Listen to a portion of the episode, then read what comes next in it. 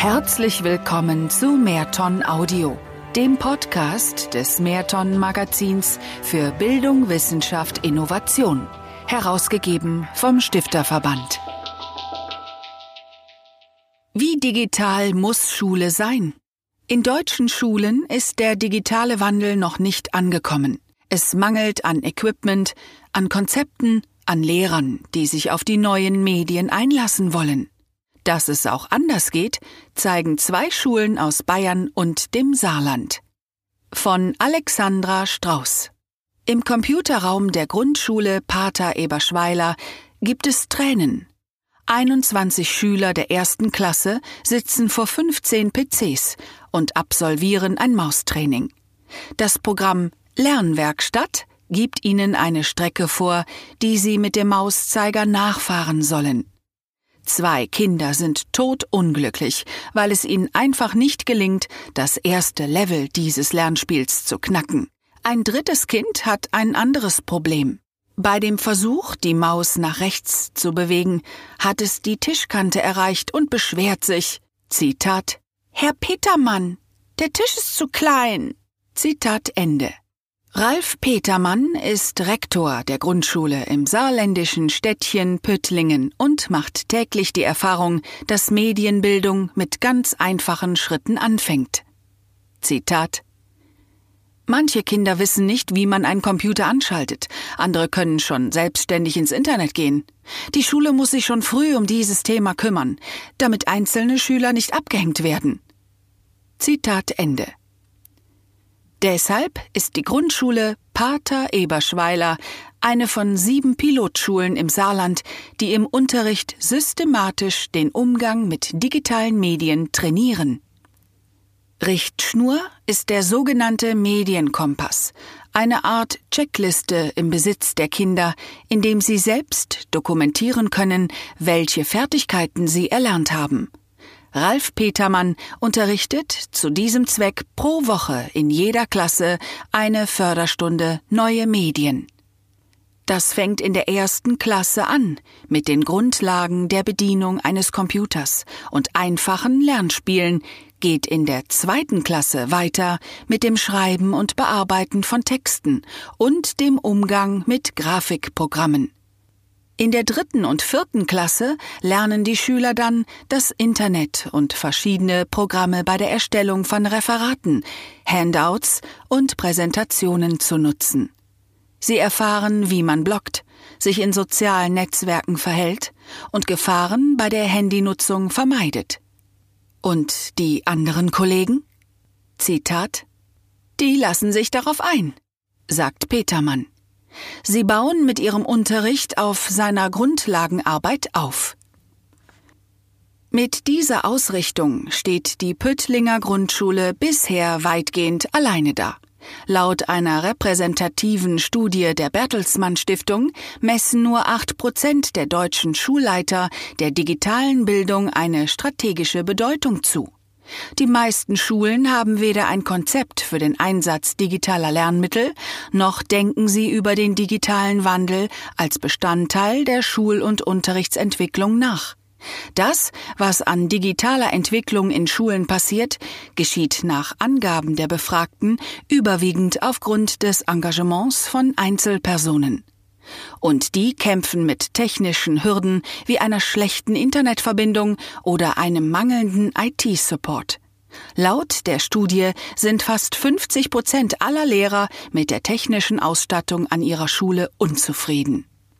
Diese Probleme gibt es an der Realschule am Europakanal in Erlangen nicht. Sie hat, wovon Ralf Petermann nur träumen kann, ein flächendeckendes, leistungsstarkes WLAN und acht Klassen, die nur noch mit iPads arbeiten. Dieser Techniksegen ist nicht vom Himmel gefallen. Er benötigt Eltern, die das Konzept mittragen, denn die Endgeräte werden auf eigene Kosten angeschafft. Und es braucht einen bereitwilligen Investor, in diesem Fall die Stadt Erlangen, die dank einer eigenen kommunalen IT-Gesellschaft auch den professionellen Support übernehmen kann. Nicht zuletzt ist die Schule auf eine Galionsfigur angewiesen, die ihre Interessen über Jahre vertreten hat. Schulleiter Markus Bölling, Lehrer für Mathematik, Physik und Informationstechnik und technischer Leiter des Bayerischen Realschulnetzwerks, hat für seine Schule eine Leuchtturmposition erstritten. Mithilfe der Stiftung Bildungspakt Bayern will er die Realschule am Europakanal bis zum Jahre 2020 komplett in die digitale Welt überführen. In den iPad-Klassen ist der Schulranzen schon seit 2011 so gut wie leer. Das Unterrichtsmaterial liegt im schuleigenen Edu-Block. Damit hat Bölling unter anderem das Vertretungsproblem gelöst. Zitat Mein Unterricht findet auch dann statt, wenn ich nicht da bin. Dann arbeitet die Klasse selbstständig mit hinterlegten Aufgaben. Außerdem fällt weniger Kopiergeld an und es gibt kein Chaos mehr durch herumfliegende Arbeitsblätter. Digitales Organisieren fällt den Schülern in der Regel leichter als das Abheften, sagt Kai Wörner, der in einer iPad-Klasse Deutsch und Geschichte unterrichtet. Ihn reizen neben organisatorischen Vorteilen auch die neuen didaktischen Möglichkeiten der digitalen Schule. Mit dem M-Book hat er ein elektronisches Schulbuch für das Fach Geschichte verfasst. In diesem dürfen die Schüler nach Herzenslust markieren, kommentieren oder Bilder von Tafelanschrieben und Postern hochladen. Fächergrenzen spielen auf einmal eine weniger große Rolle als früher, meint Wörner. Zitat Ich komme jetzt auch mit Kollegen aus der Biologie oder Chemie ins Gespräch, weil wir die gleichen Anwendungen nutzen. Zitat Ende. Sie haben auch die gleichen Probleme. Hausaufgaben zum Beispiel ergeben immer weniger Sinn.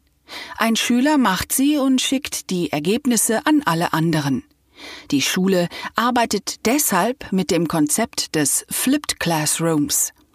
Die Schüler erarbeiten sich ein Thema wie den Satz des Pythagoras selbstständig zu Hause. Geübt und vertieft wird dann mit Unterstützung des Lehrers im Unterricht. Mit Hilfe der Digitalisierung, sagt Markus Bölling, könnte er an seiner Schule noch so manches umkrempeln.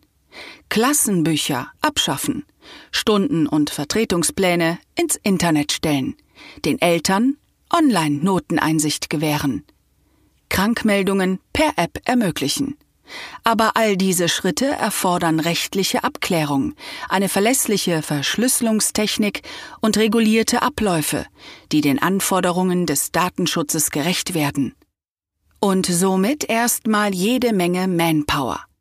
Für sich und die Digital Experts im Kollegium hat der Schulleiter aber gerade einmal 14 Entlastungsstunden zur Verfügung. Denn aus Sicht der Landesregierung haben die Lehrer natürlich zuerst einmal etwas anderes zu tun. Unterrichten. 16 Bundesländer, 16 Schulsysteme. Bildung in Deutschland ist Ländersache. Es gibt viele Unterschiede, aber auch ebenso viele Chancen, von diesen Unterschieden zu lernen.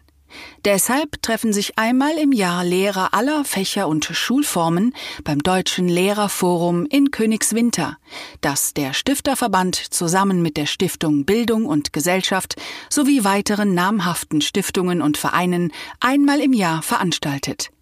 2017 stand das Thema Schule im digitalen Zeitalter im Mittelpunkt. In insgesamt 16 Workshops stellten Referenten Projekte aus der schulischen Praxis vor, in denen digitale Techniken erfolgreich im Unterricht eingesetzt werden. Alle Teilnehmer konnten sich mit ihren Ideen um eine Förderung aus dem Projektfonds des Deutschen Lehrerforums bewerben. Sieben wurden ausgewählt, die nun eine Förderung von jeweils 1000 Euro erhalten. Sie hörten einen Artikel aus dem Mehrton-Magazin des Stifterverbandes. Wenn Sie mehr erfahren wollen, besuchen Sie uns auf www.mehrton-magazin.de.